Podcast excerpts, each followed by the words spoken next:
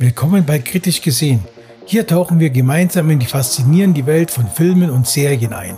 Ich bin Thorsten und als ein Gastgeber führe ich dich durch spannende Entdeckungen und humorvolle Analysen.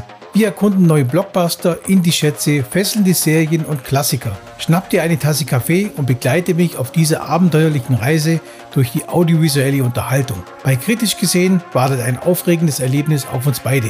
Los geht's!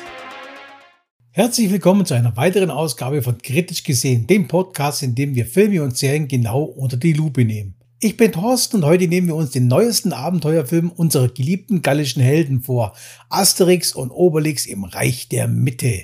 Erinnert euch daran, dass ihr diesen Podcast nicht nur hier, sondern auch auf unserem YouTube-Kanal hören könnt. Lasst uns also ohne weitere Verzögerung in die bunte Welt von Asterix und Obelix eintauchen und sehen, was dieses neue Kapitel für uns bereithält. Nach einer Pause von mehr als einem Jahrzehnt kehrt das unvergleichliche Duo Asterix und Obelix in Asterix und Obelix im Reich der Mitte endlich auf die große Leinwand zurück. Der fünfte Realfilm, der auf der weltweit bekannten Comicreihe basiert, hatte sein eigenes Abenteuer zu bewältigen, bevor er auf die Leinwand kam. Die Covid-19-Pandemie hat einen ordentlichen Knick in die Produktionspläne gebracht, da der Film hauptsächlich in China gedreht werden sollte.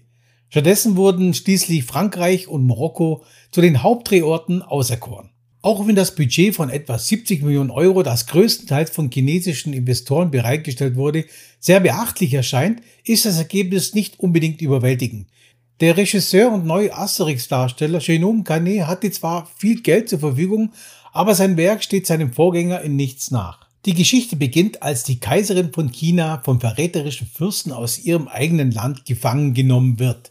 Mit Hilfe des phönizischen Händlers Ginmais und ihrer treuen Leibwächterin Han Li gelingt es der einzigen Tochter der Kaiserin Prinzessin Wunda nach Gallien zu fliehen. Dort bittet sie Asterix und Obelix um Hilfe, um ihre Mutter zu befreien und die Rebellen zu vertreiben. Aber natürlich sind unsere tapferen gallischen Freunde nicht die einzigen, die sich auf den Weg nach Asien machen. Julius Caesar, wer könnte es auch anders sein, hat ebenfalls den Osten im Visier, aber mit ganz anderen Absichten.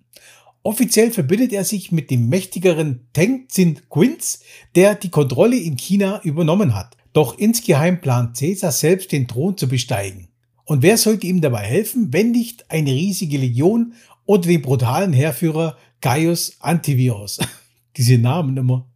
Trotz der vielen Veränderungen, die in der langen Pause und den vielen Umbesetzungen, die sowohl vor als auch hinter der Kamera stattgefunden haben, fühlt sich Asterix und Obelix im Reich der Mitte erstaunlich vertraut an. Die markantesten Unterschiede sind wohl die eingebauten Martial Arts Kämpfe, die überraschend effektiv inszeniert und choreografiert sind. Aber abgesehen davon bleibt die Handlung recht einfach und der Humor eher platt. Das Problem ist, dass viele der Witze so offensichtlich vorbereitet und langwierig sind, dass sie eher, ja, eher ein müdes Grinsen als ein herzhaftes Lachen hervorrufen.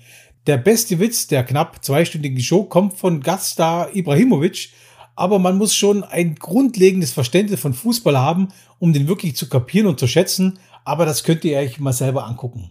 Auch die Darsteller sind eine Mischung aus Neuem und Bekannten. Jérôme Canet ist der vierte Schauspieler, der den charismatischen Asterix porträtiert und er meistert seine Rolle adäquat. Gérard Depardieu, der langjährige Darsteller von Obelix, ist diesmal nicht dabei. Stattdessen übernimmt Gilles Lelouch die Rolle des liebenswerten Hinkelstein-Liebhabers und Wildschweinkenners. Lelouch, wohl jünger und schlanker als Depardieu, kann die Performance seines Vorgängers in Sachen Präsenz, Mimik und Gestik fast perfekt nachahmen. Selbst eingefleischte Fans der bisherigen Realverfilmung werden den alten Obelix kaum vermissen. Die Handlung führt unsere Helden auf eine Reise von Gallien bis in den fernen Osten Asiens und wieder zurück. Eine extrem zeitaufwendige und sehr gefährliche Unternehmung im Jahr 20 vor Christus. Dank Obelix Superkräften, die ihm der Zaubertrank verleiht und seinem entenähnlichen Fahrzeug, das er zieht, dauert die Reise jedoch wenige Minuten. Das ist gut so, denn der Film ist ohnehin schon mit Nebenhandlungen und Anspielungen auf frühere Comics und Filme überfüllt und gespickt. Beliebte Figuren wie der Druidi Miraculix, die Dorfschönheit Falbala oder die unglückliche Piratencrew haben zwar Cameo-Auftritte, aber diese Szenen sind für die Handlung überflüssig und meist nur mäßig witzig.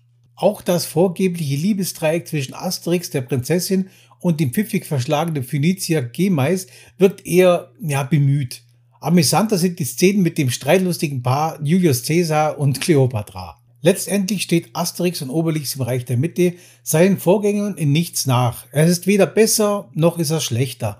Angesichts der finanziellen Möglichkeiten ist es jedoch eine verpasste Chance, dem Franchise eine dringend benötigte Frischstellenkur zu verpassen. Damit bleiben die verschiedenen Animationsabenteuer die besseren Kinofilme über die unbeugsamen Gallier. Mein kurzes Fazit, wer die bisherigen Asterix und Obelix Realfilme mochte, wird auch diesen hier lieben und auch seinen Spaß haben. Vor allem visuell wird aus dem prächtigen Budget einiges herausgeholt. Wer jedoch gehofft hatte, dass der Film nach einer langen Wartezeit neue, wenige ausgetretene Wege beschreiten würde, wird enttäuscht sein. Es bleibt ein vertrautes Terrain, das zwar unterhaltsam, aber kaum innovativ ist. So ihr Lieben, das war's für diese Episode von Kritisch gesehen. Vielen Dank, dass ihr euch die Zeit genommen habt, euch mit mir durch Asterix und Obelix im Reich der Mitte zu kämpfen. Ich hoffe, ihr habt einen tiefen Einblick in diesen Film bekommen und vielleicht seht ihr ihn jetzt mal mit anderen Augen und könnt euch da vielleicht ein Bild machen und euch entscheiden, ob ihr den Film anschauen wollt oder eher nicht. Vergesst nicht, ihr könnt diesen Podcast auch auf äh, meinem YouTube-Kanal anhören, sowie auf allen gängigen Podcast-Plattformen. Bis zum nächsten Mal, wenn wir wieder einen weiteren Film oder eine Serie kritisch unter die Lupe nehmen. Bleibt neugierig, bleibt kritisch und vor allem bleibt beim Film und bei den Serien. Bis bald, euer Thorsten. Ciao. Das war's für diese Folge von Kritisch gesehen. Ich hoffe, du hattest Spaß und konntest neue Perspektiven entdecken. Vergiss nicht, diesen Podcast zu abonnieren und mir Feedback zu geben, um gemeinsam noch tiefer einzutauchen. Bis zur nächsten Folge. Bleib neugierig, kritisch und unterhalten. Ich freue mich darauf, bald wieder mit dir in die audiovisuelle Welt einzutauchen. Bis zum nächsten Mal und tschüss.